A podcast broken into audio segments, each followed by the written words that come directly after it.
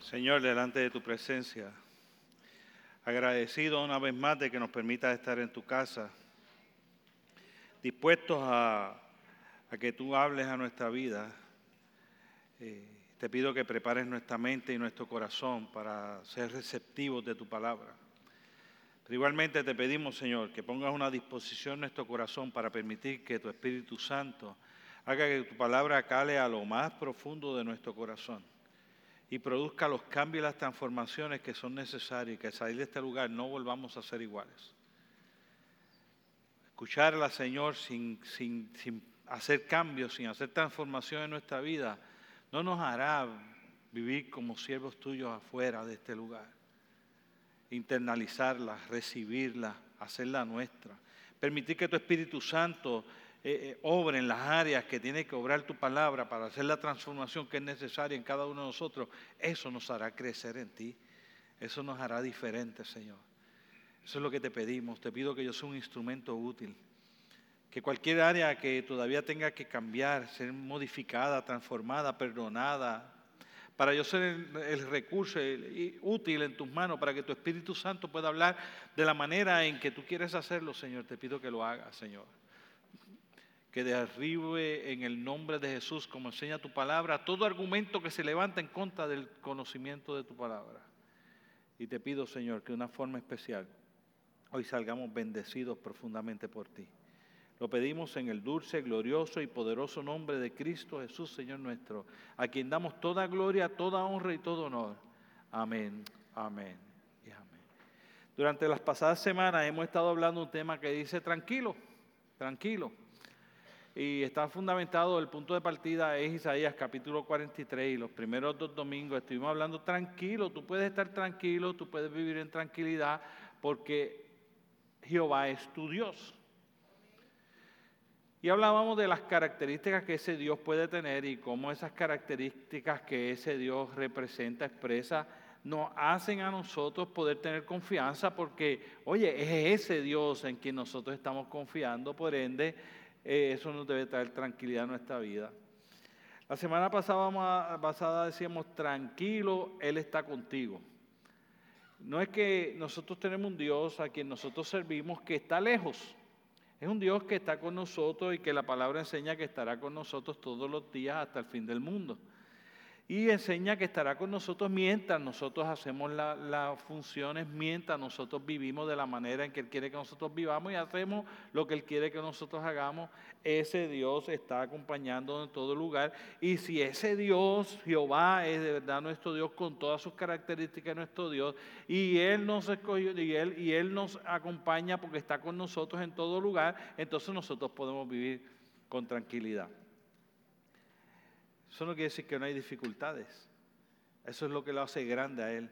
Tener un Dios que yo lo siento en mi vida de una manera especial. Cuando no hay situaciones difíciles, eso puede ser cualquier Dios, eso puede ser cualquier persona. Tener un Dios que aún en medio de la dificultad me hace vivir en tranquilidad, eso lo hace especial. Hoy hablamos tranquilos porque no solo Jehová es tu Dios, tranquilo, no solo Él está contigo, tranquilo porque después de todo Él te escogió. Y como Él es el que nos escoge, entonces pues cuando Él nos seleccionó para algo, eso quiere decir que Él tiene alguna responsabilidad o algún compromiso con. Cojamos este ejemplo, mi ilustración para empezar hoy. ¿Cuántos de ustedes alguna vez jugaron béisbol? Levante su mano si usted jugó béisbol o softball. ¿Cuántos de ustedes tienen un hijo un nieto que lo llevaron al parque a jugar béisbol o, softball? Levante su mano, mire para allá. ¿Cuántos de ustedes alguna vez han visto un juego de béisbol, aunque sea, aunque sea un picheo, aunque sea un swing? Ok, todo el mundo sabe que es un bate. Pregunto, ¿cuál es la diferencia entre un bate para azul y un bate para derecho? ¿Cuál es la diferencia? El bateador. El bate es el mismo. Gracias, Marco. El bateador es la diferencia, un bate para zurdo, para derecho no hay, pero esta es la manera como se, como se escogía la gente que iba a jugar en tu equipo cuando tú jugabas béisbol en la calle, que esa ya no se da. Ahora, si no juegan en el parque, no pueden jugar béisbol.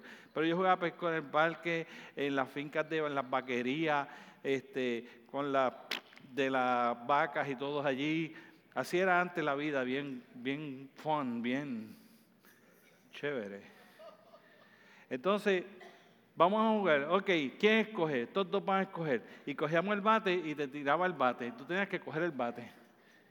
Entonces empezaba todo el mundo a poner las manos. Así, las dos personas poniendo, uno ponía la mano, otro, otra ponía la otra, ponía la mano, otro. Y después alguien que había perdido una vez se inventó la cosa más absurda.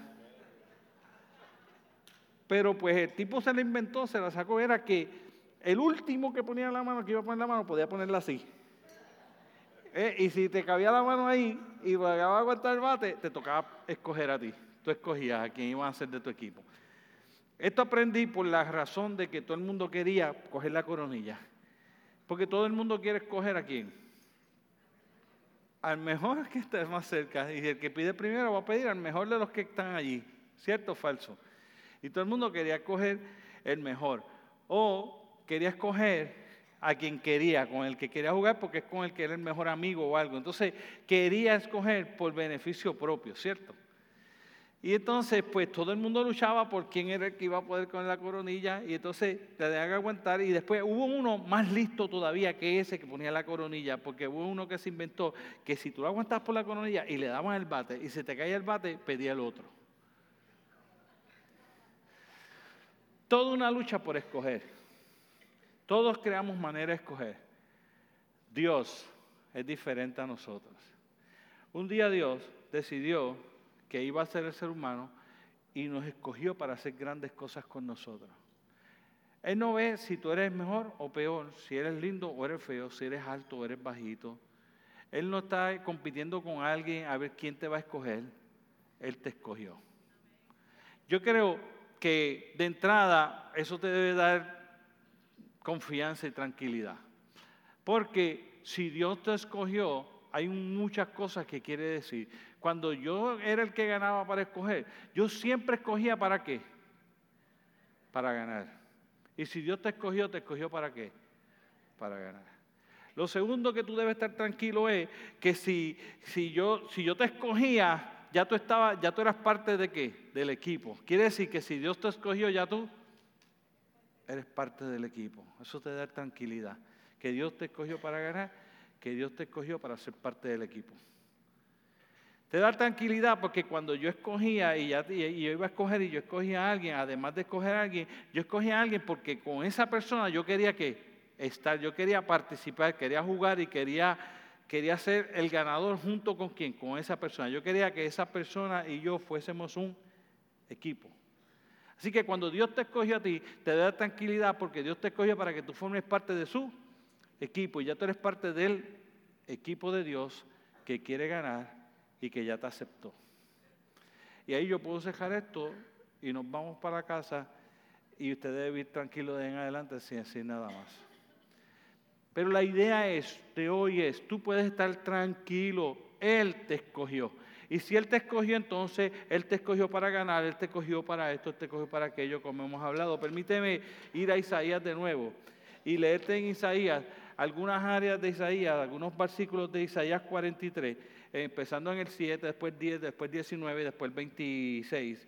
Y dice así, todos los llamados de mi nombre, para gloria mía los he creado, los he formado, los hice Versículo 10. Vosotros sois mis testigos, dice Jehová, y mi siervo que yo escogí, para que me conozcáis y creáis y entendáis que yo mismo soy. Antes de mí no fue formado Dios, ni lo será después de mí.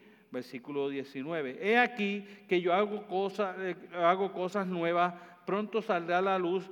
¿No la conoceréis? Otra vez abriré caminos en el desierto y ríos en la soledad las fieras del campo no me honrarán, los chacales y los pollos del avestruz, porque daré agua en el desierto, ríos en la soledad, para que beba mi pueblo escogido. versículo 25. Yo, yo soy el que borro tus rebeliones por amor de mí mismo, y no me acordaré de tus pecados. Yo puedo orar literalmente hablando ahora y decirte, ¿por qué no puedes vivir tranquilo? Si Jehová es tu Dios, si Él está contigo, si Él te escogió, ¿dónde estriba la dificultad? Yo creo que cuando uno mira que Él me escogió, uno tiene que desmenuzar entonces qué es eso de que Él me escogió. Y lo primero que yo quiero decir, Él te escogió y mira lo que hizo contigo cuando te escoge. Dice, Él te escogió y en ese primer versículo dice, te creó. Eso quiere decir, Él te escogió desde antes de que tú existieras. Eso quiere decir que cuando Él te creó, te creó de la manera en que Él quería que tú fueras. O sea, Él te escoge desde antes, por ende te hace de la manera en que Él quiere que tú seas, en la manera en que tú le vas a ser útil, en la manera en que tú vas a poder cumplir su voluntad para que su nombre sea glorificado. Fíjense que dice, la idea de todo eso es que Él te escogió y Él te escogió para, para que Él sea glorificado. Y Él se quiere asegurar de que Él va a ser glorificado. Por lo tanto, Él dice, que yo voy a escoger de la manera más segura, que yo voy a escoger creando a la persona que yo quiero escoger. Eso es casi hacer trampa. ¿Cierto o falso? Imagínense usted, yo tengo a alguien escondido y gané, y cuando gané le digo, fulano, ven, sal, y ya yo lo tenía allí guardadito. ¿Y quién era aquel? Aquel que yo le pagué los entrenamientos, le di las clases, lo puse en juego, lo dice, ya tiempo jugando. El tipo es un tipo que juega en grandes ligas. Entonces yo estoy aquí peleando, el chamaquito peleando, y de momento le digo, ven, este, Edgar Martínez.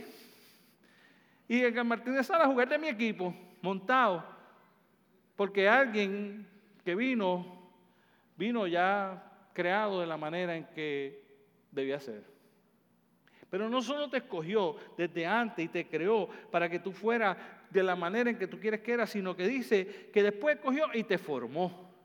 Formar es que el Señor nos va cogiendo si nosotros lo permitimos, porque Él nos escogió y Él nos dice, ok, mira, mano, yo quiero que te entiendas una cosa.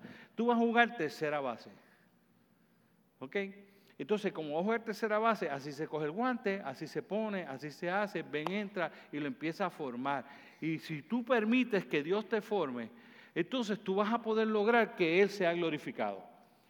Ya Él te escogió en su equipo. Lo único que tiene que permitir es que Él te forme para jugar en la área, en la posición que Él quiere que tú juegues. Y Él te va a formar y te va a dar las, herramientas, los instrumentos, todo lo que tú necesites por una razón sencilla. Él quiere que, que su nombre sea glorificado. Así que Él te escogió, te creó con las características y las capacidades que necesita y te quiere formar para que tú puedas traerle la gloria que Él se merece. Así que tú puedes estar tranquilo porque Dios quiere ganar. Y te quiere usar a ti para hacerlo. Lo tercero que hace es que Él dice que Él te hizo. Y a mí me fue muy interesante, te creó, te formó y te hizo.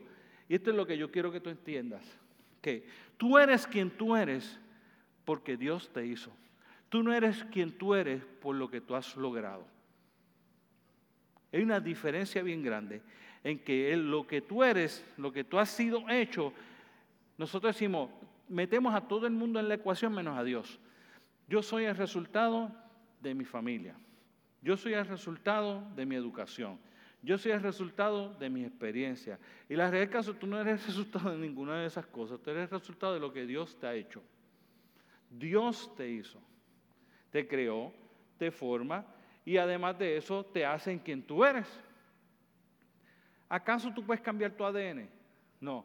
Esta es la, la cosa más interesante. Yo estaba hablando eh, este, últimamente con un par de personas de, nuestra, de nuestra mentalidad y la manera en que nosotros enfrentamos las vicisitudes y cómo nosotros creemos que dedicándonos todo el tiempo a eso vamos a lograr que eso se resuelva. Y la realidad es que no. Por ejemplo, todos los médicos le van a decir a usted, todos los médicos le van a decir a usted, si tu papá era diabético y tu abuela era diabética y tu abuelo era diabético, Tú tienes que predisposición a hacer qué. Y te tienes que qué. ¿Por qué? Porque si no, ya tú lo tienes ahí en ti. Tú lograste estudiar, porque ya Dios en tu ADN te había puesto las capacidades para estudiar lo que estudiaste. Si Dios no te hubiese puesto esas capacidades, si Dios no te hubiese hecho quien tú eres, tú no hubieses estudiado lo que estudiaste, no tendrías la profesión que tienes, no hubieses tenido los éxitos que tienes, no hubieses logrado las cosas que tienes, porque la única razón por la que tú has podido lograr todo eso es porque cuando Dios te hizo, te hizo con unas características en tu ADN para que tú cumplieras lo que Él quiere que tú hagas, porque Él te hizo quien tú eres para que Él pueda recibir la gloria cuando tú hagas lo que Él te pide. Y nosotros le damos crédito a todo el mundo que nos rodea, menos a Dios. Pregunta, si Dios no te hubiese hecho con inteligencia, ¿qué hubieses podido aprender? Si Dios no hubiese provisto los recursos, ¿cómo tú lo hubieses logrado? Si Dios no te hubiese dado la protección, ¿cómo hubieses sobrevivido? Si Dios no hubiese permitido que tu mamá no fuera estéril, ¿cómo rayos tú existirías? ¿Cómo es que tú has logrado algo si no es porque Dios te hizo? Y Dios te hizo porque Él te iba a escoger, te va a escoger y te ha escogido para que tú hagas algo de manera que la gloria de Él sea glorificada. Ahora, la pregunta es cómo eso de que Él me haya creado, formado y hecho nos lleva a que eso de verdad me dé tranquilidad. Y yo te digo, bueno, porque si Dios estudió, si Jehová estudió con lo con omnisciente, omnipotente y omnipresente, ese de verdad es tu Dios que tiene esas características. Si ese Dios omnipotente, omnipresente, omnisciente, que todo lo cree, todo lo sabe y todo lo puede, es el que te está acompañando todos los días, entonces, entonces, Él te va a escoger. Y ese Dios, si ese Dios es el que te ha escogido, esto es lo que va a suceder. Él te creó, te formó y te hizo para que se cumpliera, que su gloria sea manifestada en ti y a través de ti. Por ende, si Él es tu Dios y tú vives como que Él es tu Dios, y si Él te acompaña y tú permites que Él te acompañe de la manera que Él quiere acompañarte, y si tú entiendes que tú has sido escogido para resaltar la gloria de Dios, entonces la gloria de Dios se manifestará en ti y se manifestará a través de ti. Por ende, tú puedes estar tranquilo. Tú puedes estar tranquilo, ¿por qué? Porque Dios va a cumplir su plan. ¿Cuál es su plan? Que su nombre sea glorificado. Y Él te escogió para eso, a ti. Segundo, es que Él nos escogió, nos creó, nos formó y nos hizo para su gloria. Y segundo, Él nos escogió para que nosotros seamos testigos y seamos siervos. Dice, vosotros sois mis testigos, dice Jehová, y mi siervo que yo escogí, para que me conozcáis, creáis y entendáis que yo mismo soy, y antes de mí no ha habido formado un Dios, ni después de mí habrá otro. Lo segundo que yo te quiero decir, Él te escogió para que tú seas su testigo y su siervo. ¿Y qué trae tranquilidad eso?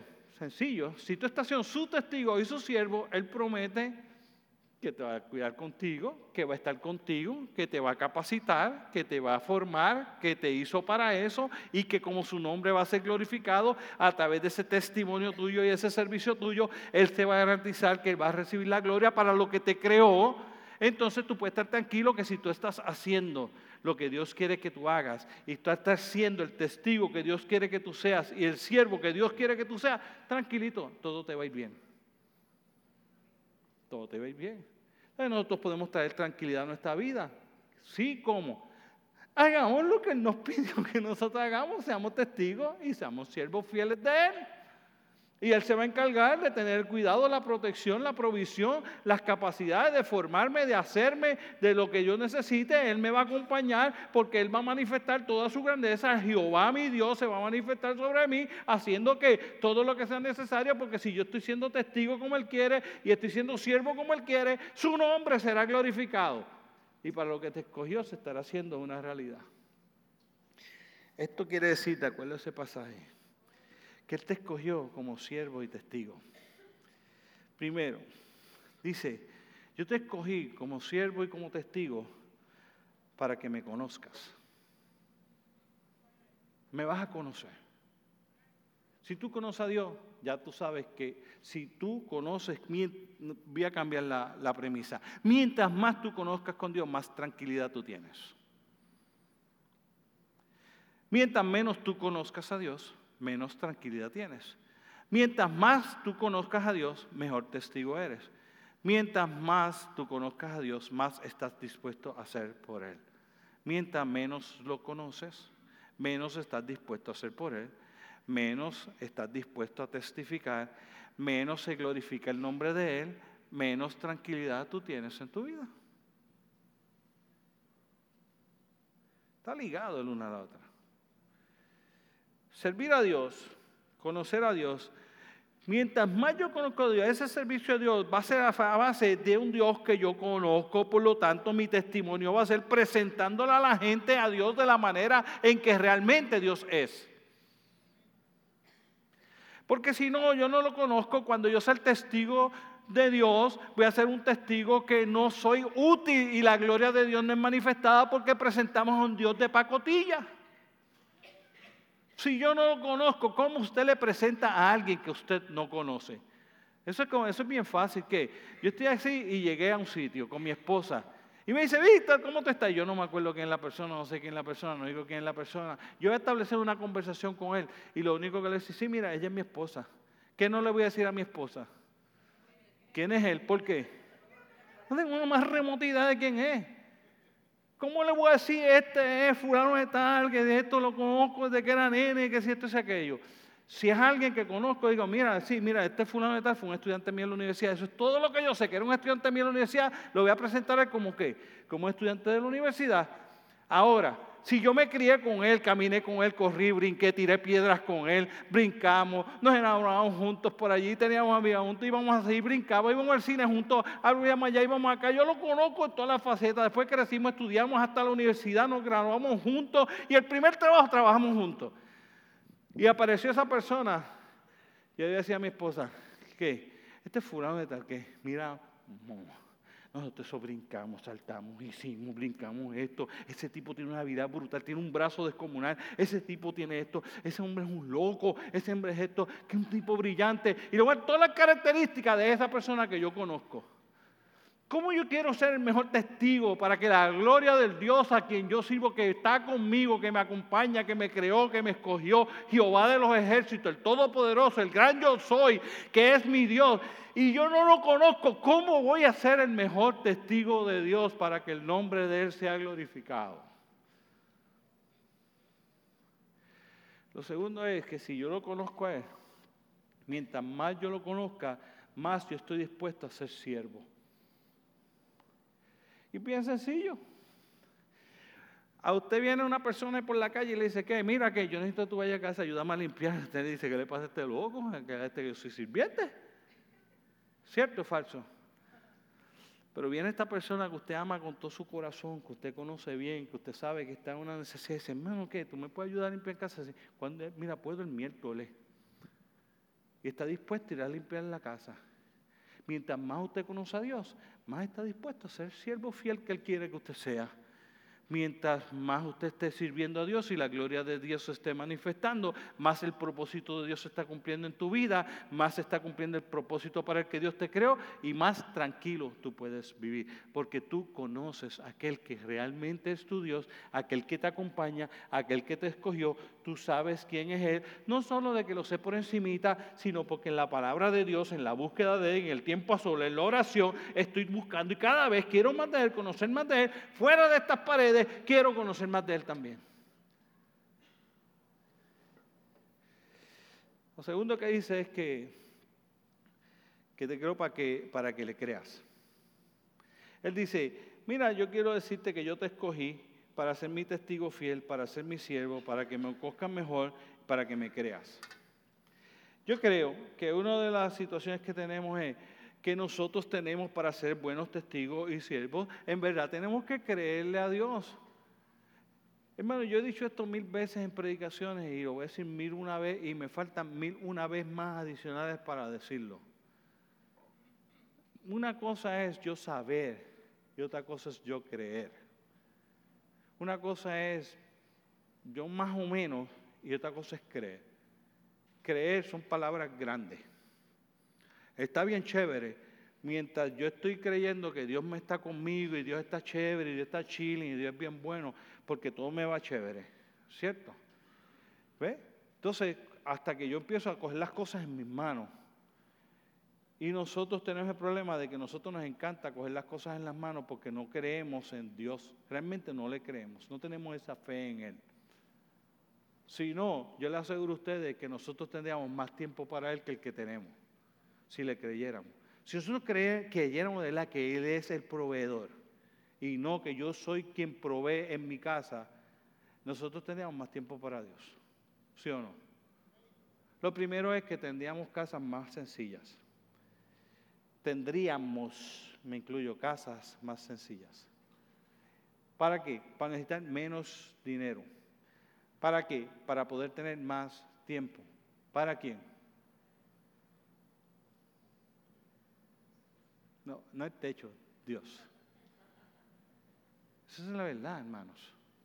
Esa es la pura verdad. Pero nosotros creemos que podemos vivir una vida feliz con poco.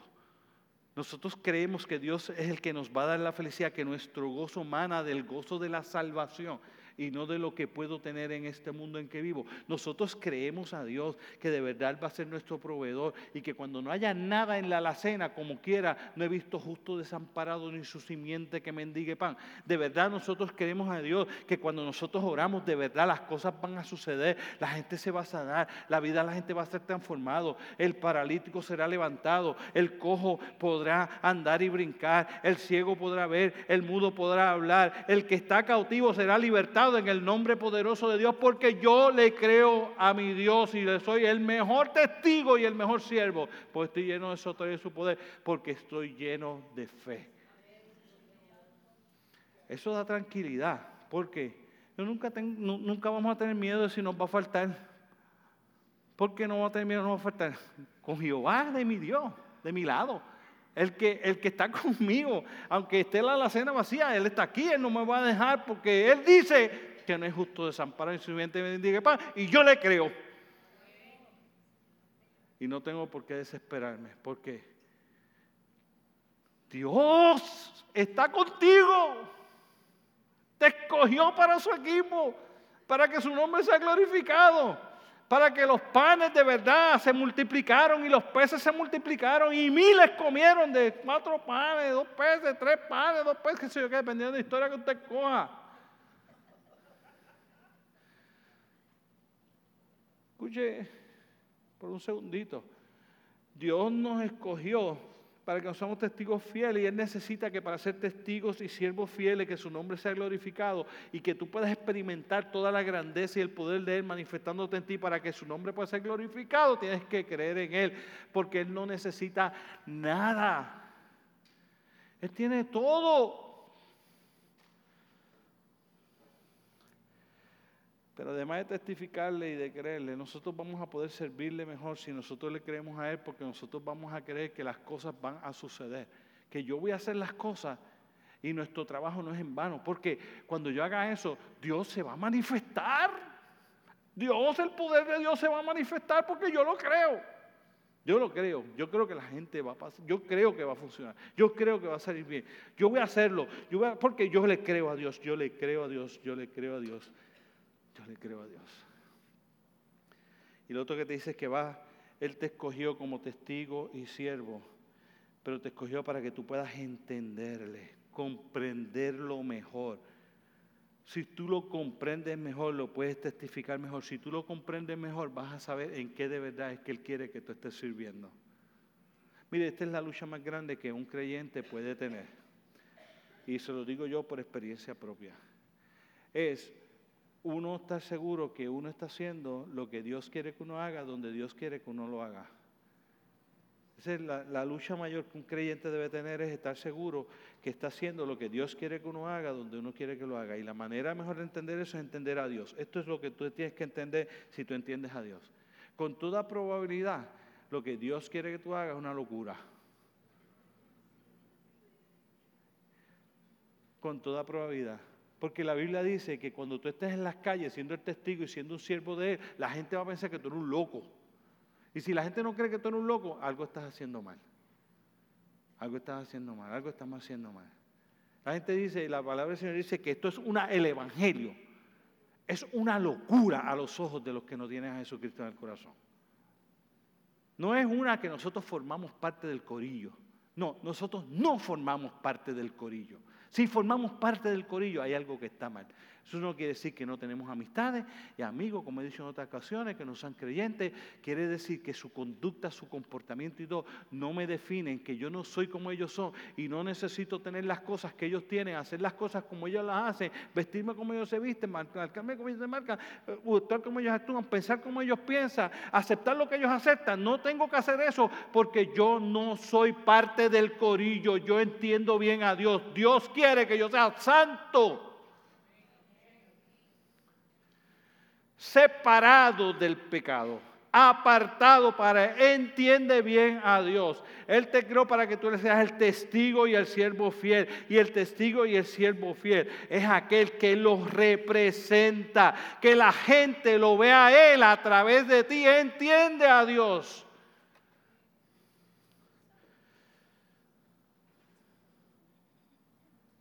Y es más fácil de lo que nosotros hemos predicado y es más fácil de lo que nosotros creemos lograrlo. Nos hemos dejado engañar también porque no entendemos y no conocemos a Dios y nos hemos dejado engañar que nosotros de verdad creemos que no podemos ser ese tipo de testigos, no podemos ser ese tipo de siervo. Mentiras del enemigo de las almas te tiene engañado si tú crees eso de esa manera. Sí es posible vivir una vida íntegra. Sí lo es si es posible entender a Dios como Dios quiere que nosotros seamos y entender lo que Dios quiere que nosotros seamos y vivir de acuerdo a eso. Sí es posible. Ah, pero es que nosotros somos humanos. ¿Y? ¿Y? ¿Qué importa que nosotros seamos humanos? Dios lo sabe y te escogió sabiendo que tú eras humano. Y si te escogió para que su nombre sea glorificado, tu vida puede glorificar su nombre porque Él te escogió para eso. Y dije que te creó, te formó, te hizo, que te seleccionó para ser siervo útil, para que tú lo puedas entender, porque si nosotros entendemos de verdad, entendemos a Dios, vamos a entender muchas cosas. Vamos a entender que Dios es santo y aborrece el pecado. Aborrece el pecado. Que ama al pecador.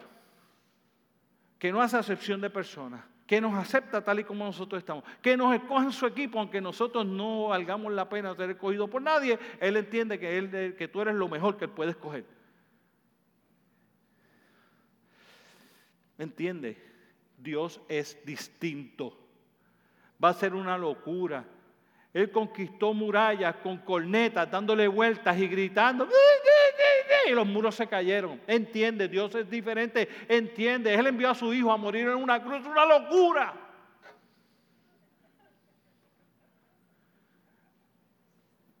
Entienda Dios, Dios no brega como nosotros, no es como nosotros, no funciona como nosotros, no nos va a hacer las cosas que nosotros, posiblemente con toda prueba cuando nos pida que seamos testigos y siervos de Él y lo vayamos a hacer, lo que nos está pidiendo es, pues prepárate que vas a aparecer un demente. Pero a los ojos de Él somos testigos y siervos fieles. Bien, buen siervo y fiel. En lo poco fuiste fiel, en lo mucho te pondré. Entra en el gozo de tu Señor.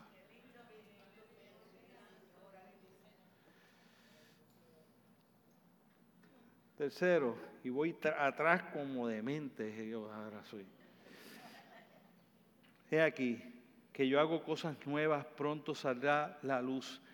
No la conoceréis. A mí me parece impresionante la pregunta, y especialmente si usted conoce todo el contexto del pasaje de lo que está hablando. Otra vez abriré caminos en el desierto y ríos en la soledad. Las fieras del campo me honrarán, los chacales y los atebuses, porque daré agua en el desierto, ríos en la soledad, para que beba mi pueblo, mi escogido. Lo tercero es, Dios hace un compromiso con los que escogió de que va a estar presente para ti, para que en los momentos de escasez Él esté presente para que lo que necesitas esté ahí y que en los momentos de soledad tenga la compañía que tú necesitas. Yo creo que eso nos da tranquilidad. ¿Cuántos de ustedes odian la soledad? Como yo, yo odio la soledad. Hay gente que le gusta. Desde mi perspectiva de vida, que le gusta la soledad, hay algo mal en él. Desde, la perspectiva del que le gusta la soledad, que le gusta estar siempre acompañado, hay algo mal en él. Pero, pero, pero escuche un segundito. Escuche un segundito. En un mundo tan ajetreado como este, tan cargado, tan lleno de ruidos por todo alrededor, a veces uno quiere tener un momento de silencio. Pero ¿sabes lo que está sucediendo en la sociedad moderna? Cada vez la gente se va encerrando más en este aparatito que yo tanto amo, pero que no me controla. Y se va encerrando ahí, y se va encerrando ahí, y se va encerrando ahí. Y vive un mundo irreal que le ponemos un nombre lindo y le llamamos virtual. Y se encierra ahí. Y en esencia es solo. Más tecnología, más entretenimiento, más suicidio. Más tecnología, más entretenimiento, más fiestas, más cosas, más alcoholismo más entretenimiento, más facilidades, más recursos, mejores bienes, más divorcios. No cae. Hay algo que no cuadra. Hay algo que no, no, no hace clic. ¿Cómo puede ser? Si ahora yo tengo acceso a la gente más fácil, ¿cómo me siento más solo? Que tengo que quitarme la vida más depresión. El puertorriqueño se calcula que va camino a que, a en poco tiempo el 75% de las personas tengan que necesitar algún tipo de medicamento para poder controlar sus ansiedades, sus miedos, sus temores. Yo tengo un antídoto. Jehová, el Dios a quien yo sirvo, puede ser tu Dios. Jehová, el Dios que está conmigo, quiere estar contigo. Jehová, el Dios que trae la tranquilidad, está dispuesto a escogerte en su equipo y quiere hacerlo y quiere que tú formes parte de su equipo. Y cuando tú estás en el equipo de él y vives de esa manera, vas a estar tranquilo, no vas a tener la soledad. Porque Él te dice a ti que en esos momentos de soledad, Él estará para hacerte compañía. La soledad no está cuando tú no tienes a alguien a tu lado. La soledad está, yo la viví por muchos años. De hecho, eso fue lo que me llevó a buscarle a él y a encontrarle. Que yo tenía miles de amigos, yo estaba en equipos de pelota, equipos de baloncesto y rompía todas las puertas de mi casa. Yo la viví mucho tiempo, escribí ensayos a la soledad. Mi hermana lo leyó, yo, yo, creo que ya lo tiene guardado, yo espero que nunca lo se lo enseñe a nadie. Porque porque cuando usted lee aquello, cuando usted lee aquello, Jessica una vez, mi, Jessica, mi hermana eh, Elsa una vez me dijo, Junior, cuando yo leí eso, yo me preocupé. Y dije, sí, porque, mano, es que tú escribiste una cosa allí tan mala, tan fea. Y, y, pues, eh, sí, había un, estaba acompañado de gente, tenía una buena familia, unos buenos papás, de hecho están aquí, mis padres están aquí de vacaciones hoy.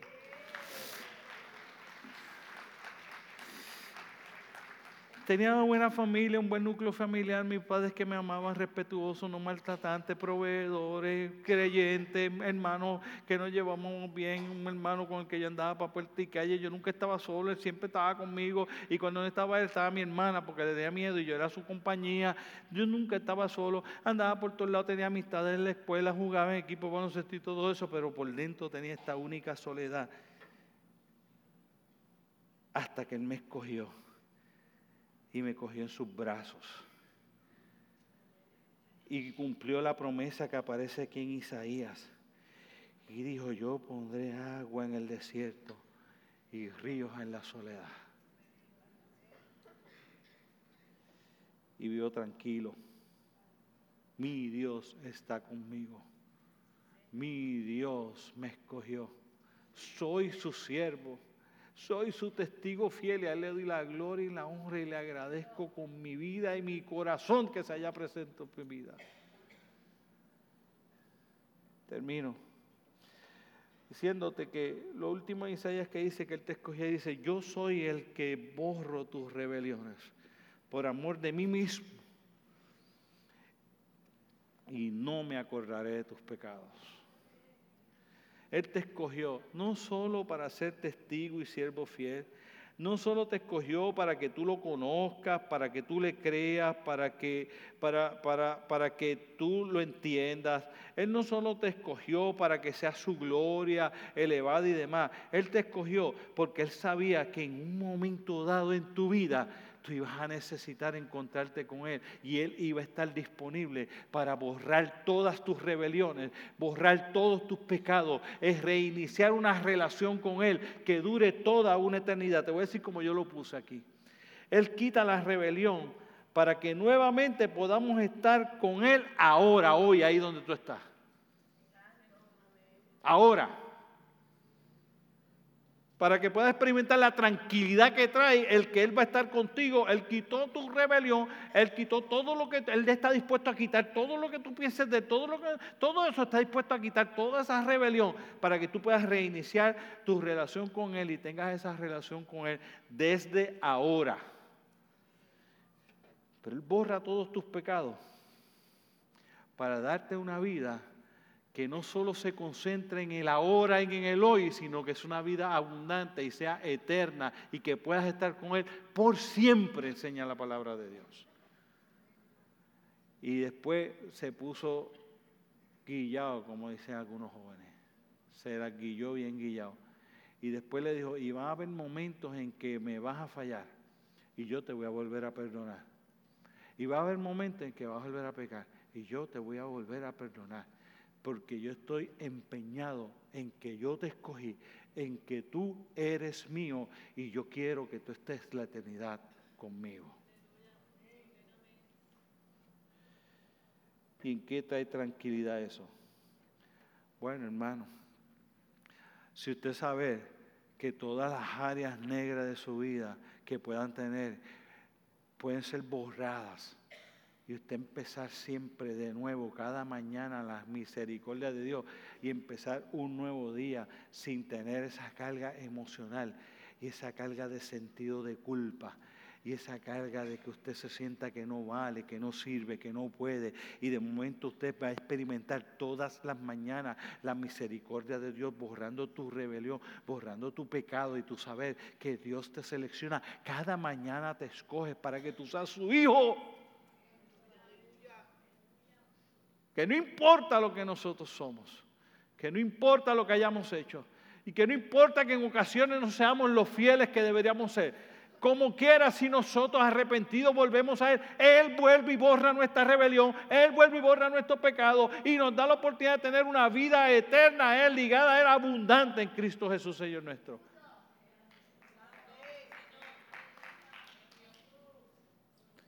Y si eso no fuera suficiente, ¿Y no crees que eso debería ya por sí traer toda tranquilidad necesaria que temprano en la mañana tu día empieza de esa manera?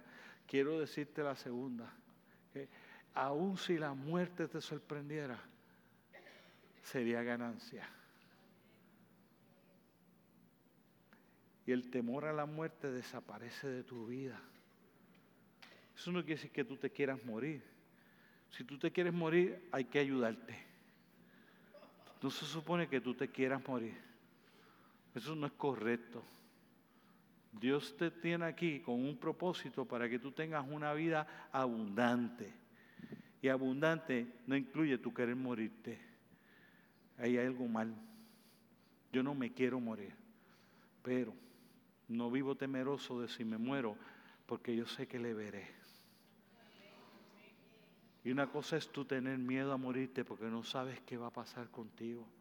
Una cosa es tener miedo a morirte porque no sabes para dónde vas.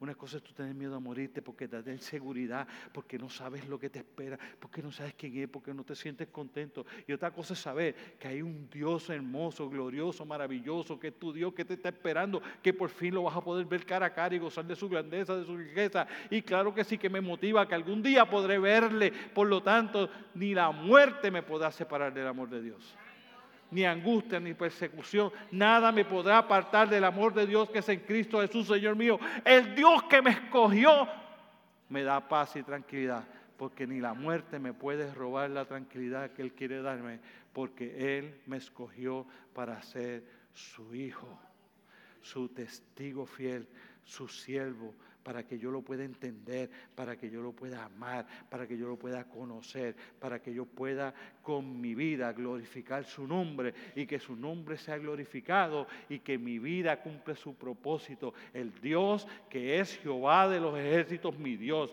que me acompaña cada día, que me escogió cada día, ese es el Dios a quien yo sirvo, ese es mi Dios y Él me da la tranquilidad en la vida que me has regalado.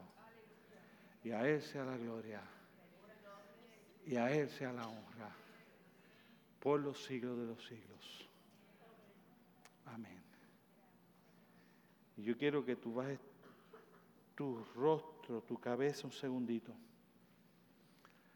Y como te dije, que no he estado haciendo llamado, pero sí he estado evaluando y hoy vas a evaluar porque preparando este último, lo que era el último mensaje, el Señor puso en mi corazón y vamos a hablar la semana que viene un último mensaje de esta serie. Y te voy a decir el nombre, porque nunca lo digo, siempre tienes que venir para verlo. Pero vamos a hablar tranquilo, disfruta, se llama la semana que viene. Pero hoy yo quiero que tú sí evalúes si tú te has dado cuenta que Dios te escogió desde antes que tú fueras creado, que si tú has logrado internalizar que eso que dice que Dios te escogió es porque te escogió para que su nombre sea glorificado. Y que si tú vives haciendo eso, Él se encarga de que tú tengas la tranquilidad en este mundo caído hasta que Él venga. Y cuando venga, te regalaron un lugar mejor. Que si tú has logrado entender que te escogió para que seas su testigo y su siervo, para que hagas por él, para que le testifiques, para que la gente lo pueda ver a él a través de ti y que el nombre de él sea glorificado y tú puedas experimentar la tranquilidad, el gozo de lo que Dios representa en la vida del ser humano. Que si tú has extendido eso, que te preguntas a ti mismo si estás viviendo como un escogido de Dios. Si le conoces, si le amas, si le entiendes, si le crees, si estás siendo un testigo fiel, si estás siendo un buen siervo, si tu nombre está siendo glorificado a través de ti si te arrepientes cuando le fallas, si vives para no fallarle, si tus pecados han sido perdonados y tu culpa ha sido quitada, si tus rebeliones han sido borradas por amor de su nombre, si estás viviendo como escogido de Dios. Y después que hagas tu análisis de ti mismo, yo quiero que tú hagas una oración a que tú creas que es pertinente de acuerdo a lo que Dios te ha hablado en esta mañana. Y que tú se lo digas, no a mí. Y aunque yo voy a orar después, y no que esperes que yo ore para que Dios haga algo, sino que tú ores para que Dios conteste tu oración en esta mañana.